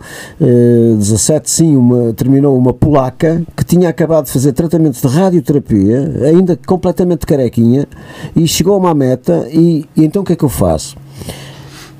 O meu crachá de diretor do evento eu nunca fico com ele. Eu condecoro o último classificado, o último classificado com o meu crachá e depois coloco sou eu que coloco, é o único atleta da maratona do Porto que- ou, ou da meia maratona, seja quem Sim, for, sim. eh, nestas provas assim de, de longa distância, porque tenho muito respeito por uma pessoa que esteve a paciência de estar 6 horas e meia para correr 42 km ou caminhar, seja lá o que for, mas fez 42 km. E portanto, eu não posso ir para casa eh, com o sentimento de que ainda, isto ainda não acabou. Isto só acaba quando chegar o último. Portanto, e lembro-me Quer perfeitamente. dizer, o senhor não deixa ninguém para trás. não, não, não, não, não, não, isso nunca, nunca na vida. E uma vez eu estava em Madrid, na, na feira da Maratona de Madrid, e um espanhol eh, dirigiu-se-me à civil e perguntou-me se eu o estava a conhecer. Eu disse-lhe, não, não me estou a lembrar. Olha, eu sou, eu corri a tua maratona do Porto o ano passado, isto já vai para aí há uns 8 anos, 9 anos. eh, e o meu cunhado foi o último, quem? De Barcelona, sim, o meu cunhado, já não me recordo o nome dele, mas eh, é só para te dizer que o meu cunhado ganha, guarda com mais carinho o teu crachá, porque ele foi o único que teve o teu crachá, do que a medalha que tu lhe deste, a medalha todos temos, igual, portanto, ele guarda. E isso eh, são pequenos detalhes, Ah, sim, não é? sim, sim, Eh, o pior que pode acontecer ao último classificado, mesmo com 6 ou 7 horas, é chegar à meta e já estar tudo desmontado. Nem pensar, ninguém mexe numa grade, ninguém mexe numa tela, ninguém mexe numa tenda enquanto não chegar o último. A prova só fecha quando chegar o último à meta. Está Ponto tudo final. bem controlado, Tudo, tudo. que ainda está. E quando nós já não temos público, porque é o último, o público do último é toda a organização que está na estrada, o, seja o Exército, que às vezes trabalha connosco, a Cruz Vermelha, o nosso pessoal, no último quilómetro, venha correr com eles até à meta. Portanto, quer dizer, é um incentivo para não desistirem. E, portanto, porque sabemos que já há pouco público, porque todos foram embora, não é? Claro. Eh, estamos lá nós. Mas a animação, a música, tudo, tudo, tudo está ali montado como se o último fosse o primeiro. E para mim, o último é aquele por quem eu tenho mais respeito, porque, que diabo, um caniano chega à meta com 2 horas 8, 2 horas 7, 2 horas não sei o quê, e ele vai chegar à meta com 6 horas e meia. É preciso ter muito respeito por isso. Meu Deus do céu, é uma diferença enorme, mas a vossa, a vossa bondade, a vossa, o vosso profissionalismo, eu acho que isto que é extremamente importante, é esperar seis horas por o último classificado. Eh, Também depende do caráter de cada um, não é? Há organizadores que não fazem isso. Pois, eu imagino que sim. Nem querem saber.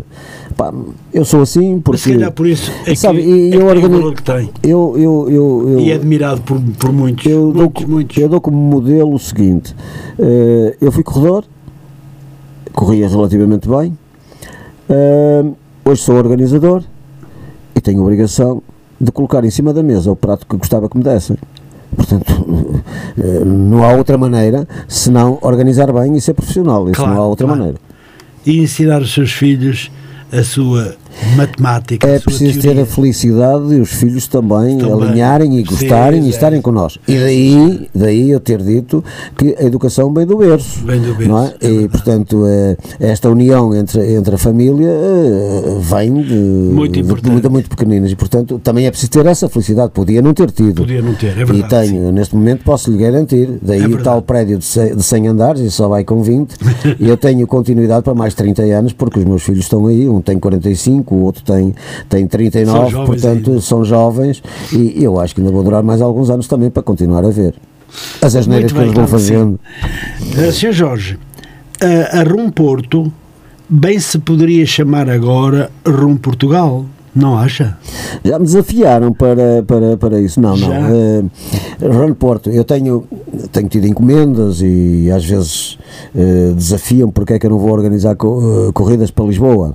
Tenho muito respeito, primeiro, pelos organizadores de Lisboa e depois eh, termino com esta frase. Eu preciso prefiro ser eh, perdão prefiro ser rei na minha terra do que príncipe no outro lado qualquer. Portanto eh, eh, assumo, assumo a palavra Porto aí nesse Rano Porto é muito redutora, mas eu, eu gosto, gosto desse nome. Esse nome foi feito, foi feito por, por e, e também lhe vou contar como é que nasceu esse nome porque se calhar o senhor não tem essa pergunta aí para me fazer, não, eh, não, mas eu vou-lhe contar. Não, pode eh, eu vou-lhe contar. Portanto, é uma palavra eh, que, que, tem ali o nome de, não é só da cidade, que eu sou, eu sou nascido na cidade do Porto, na freguesia de Feita, vivo agora em Matosinhos há muitos anos, portanto, o Porto é, é tudo isto, quer dizer, é este, este distrito, esta região, para mim, é Porto viver em Gaia ou em Matosinhos, ou seja lá o que for, evidentemente que, uh, enfim, uh, a área ge ge uh, geográfica e administrativa são diferentes, mas para mim, Sim, para mim é tudo Porto. Porto é para mim é tudo Porto.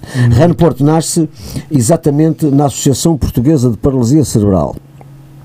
Ah. Eu organizava as corridas e não tinha empresa. E um dia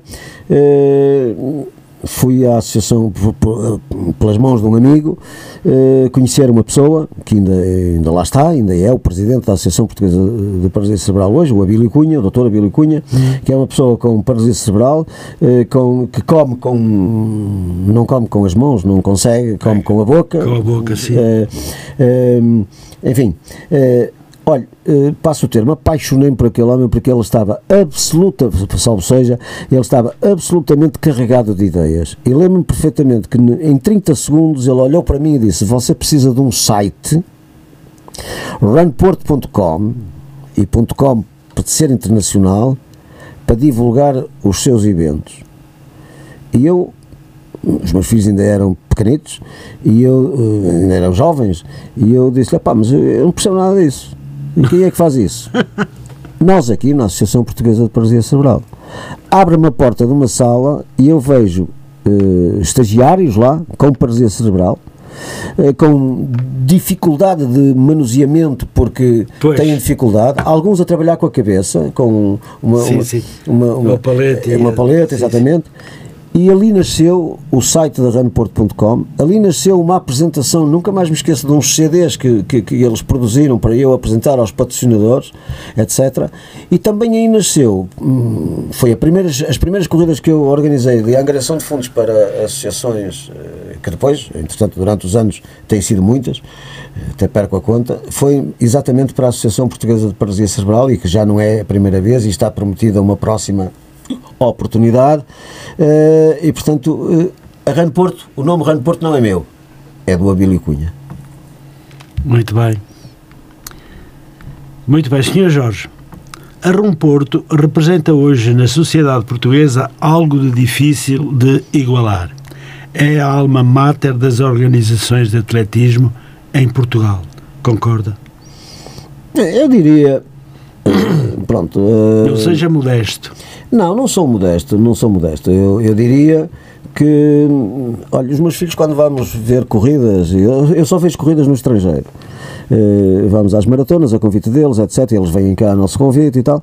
E às vezes os meus filhos dizem assim: oh, pai, nós hoje não aprendemos nada aqui.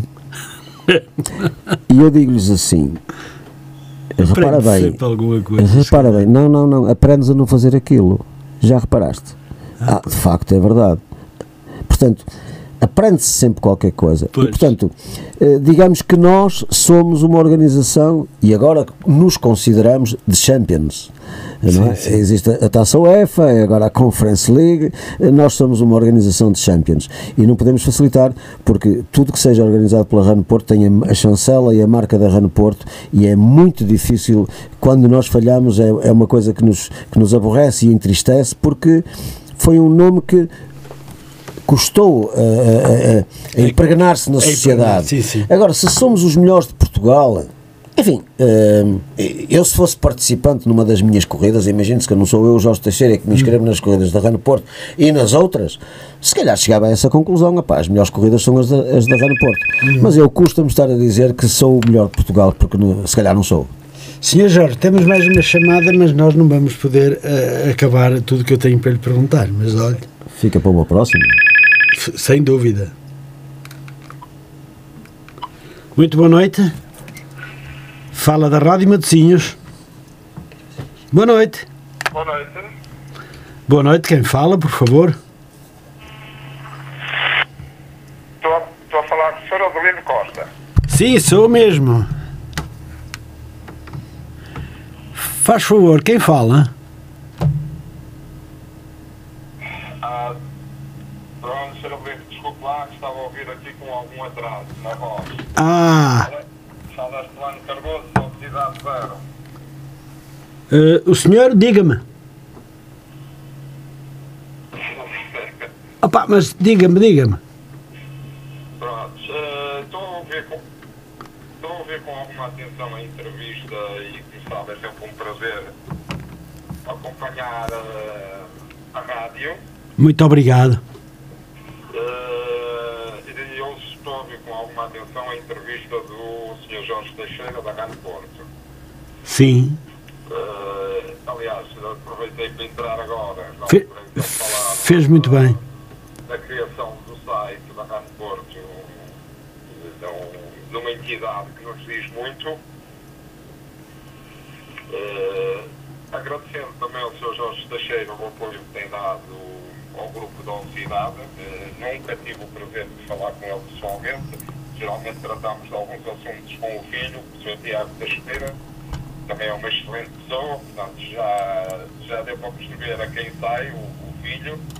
Eh, é, uma, é uma entidade, enfim, a Rádio Porto, que apoia-nos bastante, principalmente na inclusão social, eh, no aspecto do apoio ao desporto a cegos, temos alguns no grupo, eh, em cadeira de rodas e bem conhecido o Sr. Jorge Teixeira, no caso do Jamba e alguns colegas do Jamba, e no próprio combate à obesidade. Portanto, um bem-aja ao Sr. Jorge Teixeira, que continua a tocar muitos anos connosco, eh, no apoio ao desporto, principalmente na inclusão social, eh, onde eu agradeço do fundo do coração o apoio que tem dado a este tipo de causa. Muito bem. Um abraço para o Sr. Jorge Teixeira e para o Sr. Adelino Costa pelo excelente programa que está a ser hoje. Muito obrigado. Já agora peço desculpa, mas eu gostaria mesmo muito de, de, de, de saber o seu nome porque não consegui ouvir.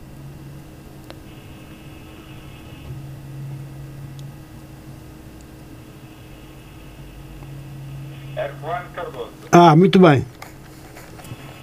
Tá, um grande abraço, Sr. Adelino. E para o Sr. Herculano, um grande abraço para si também. Muito obrigado, muito obrigado, sobretudo, pelas palavras que dirigiu aqui ao meu convidado, ao Sr. Jorge Teixeira. E realmente é bem o que disse. É o homem das grandes organizações. Ele está de parabéns e não há ninguém que não goste do Sr. Jorge. Muito obrigado, Sr. Herculano Cardoso. Muito boa noite, muito obrigado por ter ligado. Um grande abraço para si, fique bem e tenha uma boa noite. Até amanhã, se Deus quiser. Ou até logo. Obrigado. Continua a ouvir-nos. Muito obrigado, muito obrigado. Obrigado, Obrigado.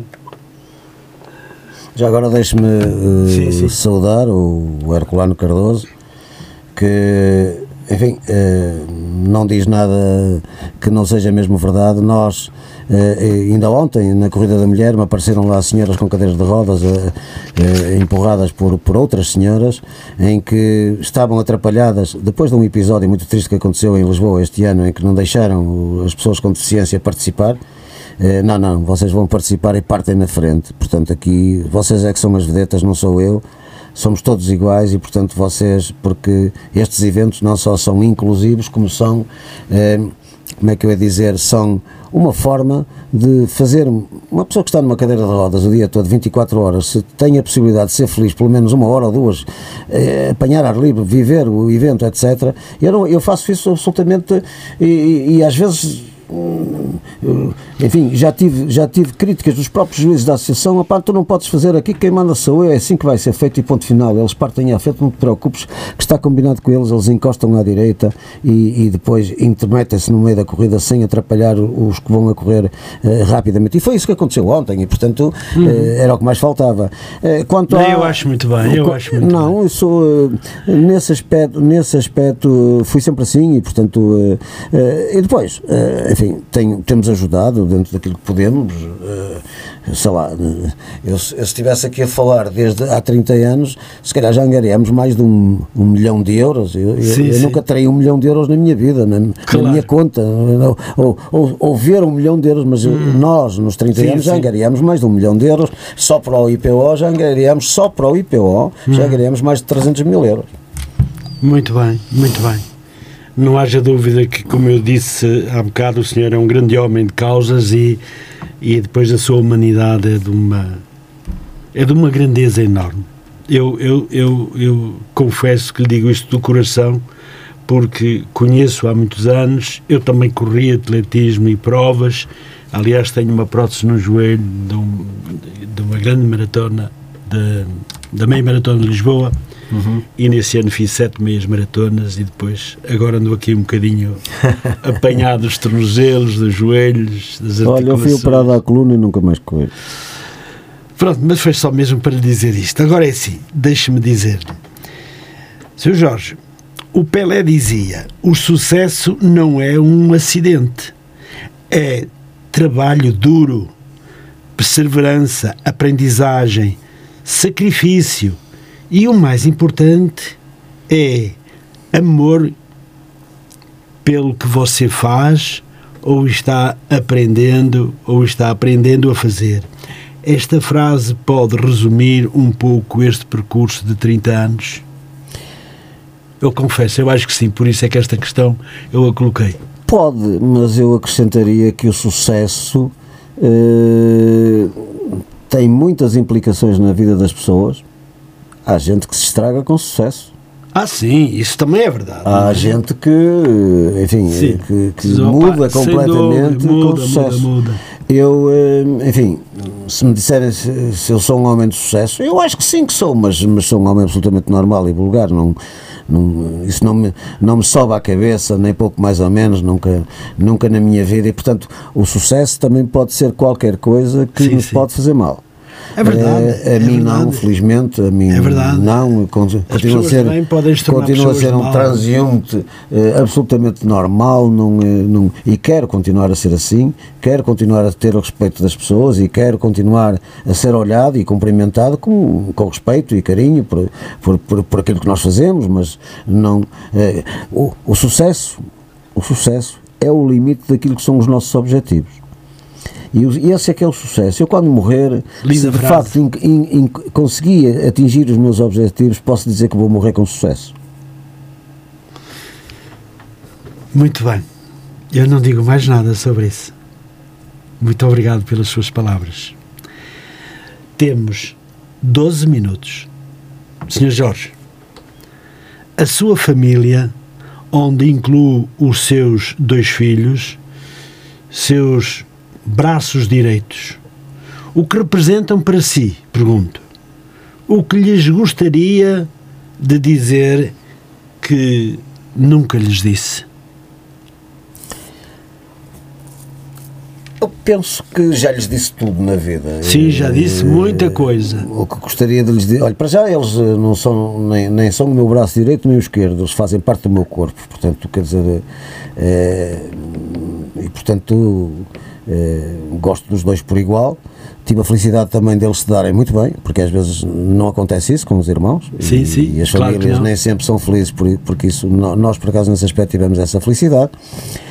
Bem, às vezes temos, no decorrer do, do, negócio, no decorrer, temos às vezes reuniões quentes, acaloradas e.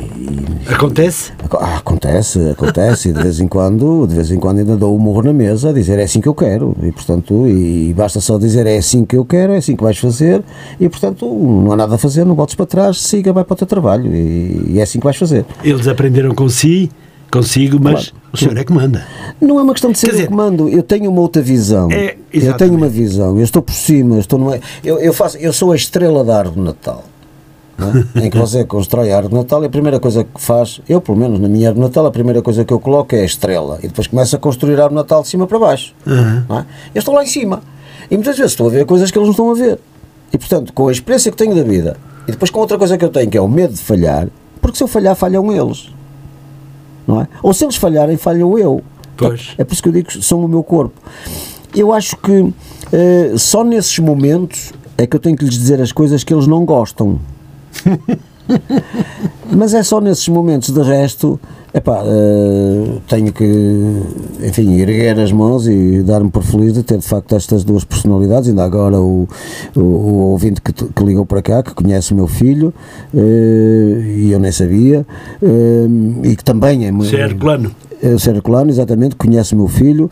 Eu tenho dois filhos, um fala mais línguas do que o outro, mas e que é muitíssimo respeitado no estrangeiro, mas uma coisa absolutamente inacreditável, o Tiago, exatamente o, Tiago. Uhum. E portanto, epá, tenho muito orgulho neles.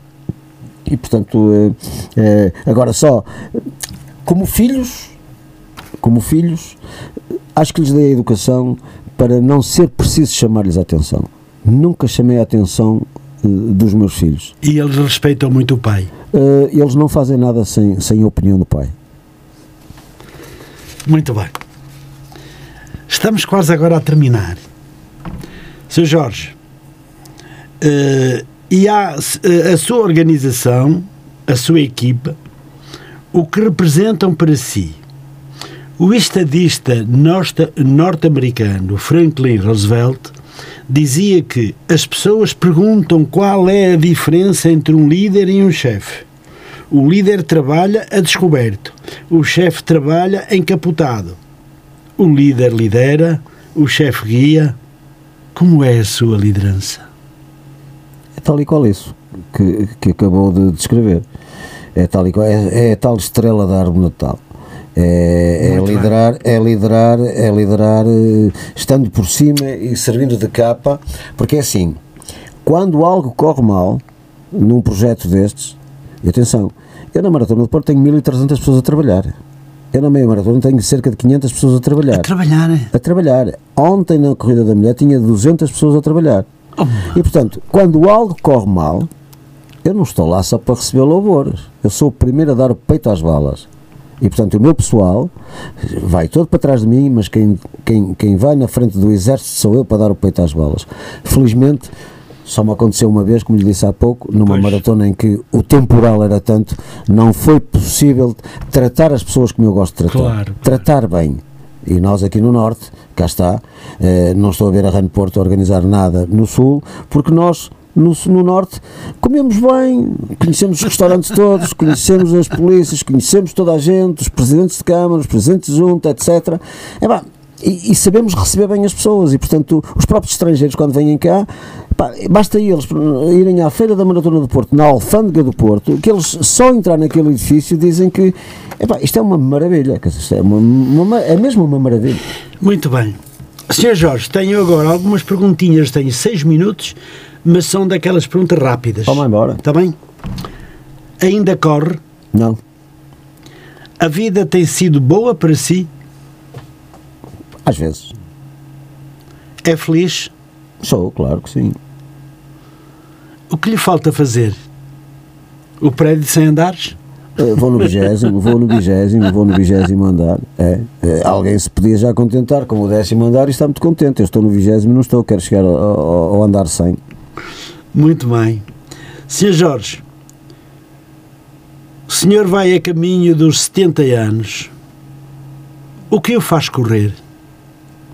Na vida. Sim, correr claro. na vida. Claro. É, é, é, um sentimento que eu sempre tive, de, de, de como, como no, no, início da entrevista, de empreendedor, de organizador, de ser organizado, ser. Uh, enfim, epá, é, o, o que me faz correr é de facto isso. É e depois outra coisa, é olhar-me todos os dias ao espelho uhum. e eu ser a pessoa de todas as, aquelas que eu gosto, eu sou de todos, aquele que gosto mais é de mim. Ou seja, não é ser, não é ser egoísta. ser assim, não não, é mas- ser egoísta, é olharmos para nós e continuarmos a gostar de nós. E se nós gostamos de nós, é tal como eu digo aos patrocinadores, por exemplo, se o evento não me estiver a agradar a mim, não lhe vai agradar a si. Portanto, se eu não for a pessoa de quem eu gosto e está em frente a mim uma pessoa de quem eu gosto, é porque é boa pessoa. Exatamente. Não podemos gostar, eh, temos que gostar de nós para poder gostar dos outros. Sem dúvida, sem é dúvida nenhuma. É isso que eu quero dizer, exatamente. Claro, claro.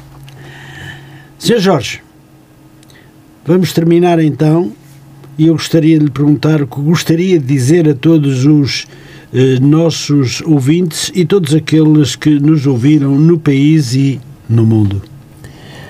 Em primeiro lugar, eh, dizer a todos eh, e desejar a todos uma coisa, uma palavra que só em pandemia é que nós conseguimos ver a, importância que ela tem, que é desejar a todos muita saúde. Para termos saúde, eh, temos que praticar exercício físico, sem dúvida absolutamente nenhuma. Mesmo que seja a caminhar, a correr, muito depressa, muito devagar, isso não conta. O que interessa é praticar exercício físico, sair de casa, porque o ex- o exercício físico vai nos ajudar a nossa mente a, a- a encarar melhor as vicissitudes da vida. Depois, dizer que a vida nem sempre, eh, nem todos os dias são iguais, não é? Há, dias em que nós nos sentimos eh, relativamente Claro. deprimidos e houve uma parte da história da minha vida que vos contei aqui em que eu estava mesmo deprimido e portanto epá, encarar a vida com positividade eh, acreditar em nós eh, de que somos capazes, não desistir nunca, eh, não desistir nunca, nem na doença desistir, porque eu já tive experiências na minha família em que se eu tivesse desistido e nunca desisti, portanto, nunca desisti, Eh, e portanto, dar um conselho às pessoas de que pratiquem exercício físico, vão correr, vão caminhar, vão passear, eh, eh, gozem a vida e não gozem com a vida. Termino por aqui. Senhor Jorge, eu não quero terminar por aqui porque eu tenho um grande abraço para lhe dar eh, de um grande amigo seu, pelo, men pelo menos ele assim diz, que é o professor doutor Carlos Marinho, de Matemática. Eu quero lembrar que esse senhor eh, já correu nas suas corridas, todas aquelas que você tem organizado. Esse senhor foi o eh, grande pioneiro de que o basquetebol do Porto viesse para a Matosinhos Sport, para o Palácio dos Congressos. Ele foi eh, o Relações Públicas do Porto. Ele levava todos os jogadores ao hospital, a visitar as escolas, a fazer palestras e hum, é realmente um, um grande homem, tem um coração muito grande e que me disse, Adelino, dá um grande abraço ao meu amigo, se calhar ele não sabe que eu sou tão amigo dele, porque ele se calhar não me conhece muito bem, mas mas eu conheço muito bem, sei o que ele faz, o que ele organiza, a humanidade dele, o bom senso eh, que ele tem perante os outros. Eu sei quantas vezes foi correr, ele metia as, as cadeirinhas de roda à frente, mas vou dizer, cadeiras de roda que andam a mais de 50 km a hora, que, que, são, que é mesmo, eu nem sabia muito bem. Ele disse, tudo isso, e eu vivi também com o Sr. Jorge, e eh, para além das minhas responsabilidades que eu tinha, porque agora ele faz só palestras de matemática nas escolas, eh, e, eh, e então ele disse-me: Quero que lhe des um abraço e que faças isso diretamente para que toda a gente ouça de que eu o admiro muito, muito, muito. E agradeço eh, tudo que ele faz em prol dos outros. Agradeço, agradeço, fico bastante sensibilizado e ao Carlos Marinho de dizer-lhe que retribuo o meu abraço em dobro e, e, e prontos, e o mundo é feito de boas pessoas e, É portanto, verdade. acho que somos, acho que somos e portanto, e também como pessoas estamos aqui de passagem e não vale a pena eh, viver a vida de outra maneira que É não bem seja esta. verdade, é bem- nem toda a gente pensa igual, mas é bem uma verdade. É, eu penso assim e portanto, eh, e, con- Nós e vamos e tudo fica assim. cá, não é verdade? É verdade, completamente. Tudo fica cá. E ninguém reclama nada. É verdade. Fica tudo. Pois muito bem, Sr. Jorge. Obrigado uh, pela sua uh, pela sua permanência aqui na Rádio Matosinhos Online. Foi um prazer enorme recebê-lo.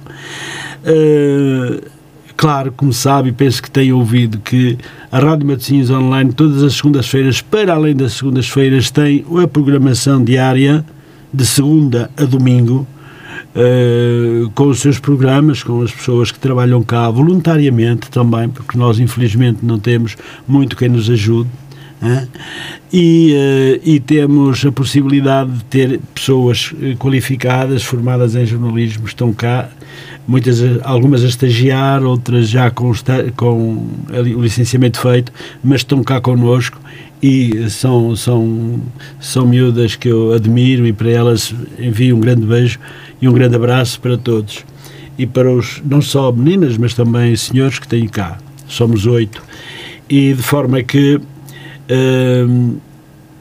temos cá muita gente, muitas pessoas que estão relacionadas com a sociedade civil e que, e que gostam imenso deste programa, muita gente a ouvir. Nós, vou-lhe dizer, já agora também fica uh, em, em, em, em gravação nós temos à volta de 140 mil ouvintes por ano, à volta de 30 e de 100 e, uh, 130 uh, 130 uh, 13 mil por, por mês. 13 mil por mês, mais ou menos. e, e isso é extremamente importante. Temos uh, ouvintes de todo o mundo, da África, do Brasil, da, da, da América do Sul, da Europa, da Suíça, Alemanha, França, Luxemburgo, enfim. E isso para nós é muito gratificante. E é gratificante também para todos aqueles que vêm cá eh, conversar um pouco connosco. Eh, por isso, eu agradeço-lhe muito, mesmo muito, pelo facto de ter aceitado o meu convite e ter vindo aqui expor um pouco da sua vida, um pouco do seu do, do seu trabalho profissional e do que tem feito ao longo dos anos.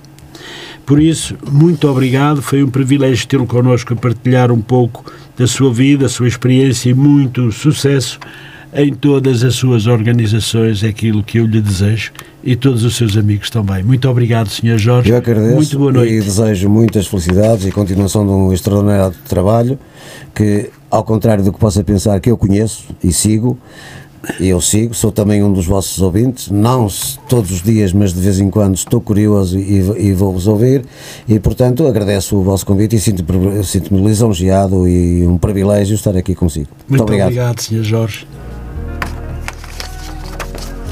Olha, a minha mãe está precisando ir à casa de Ai, faz favor. O que está a dizer? Fala para mim que você pensa de nós, amor.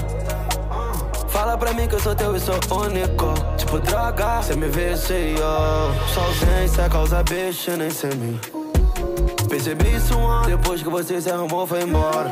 Entendo que você teve que ir. Por um lado é até bom, que dá mais saudade ficar mais gostoso quando você volta. Porque cada dia que passa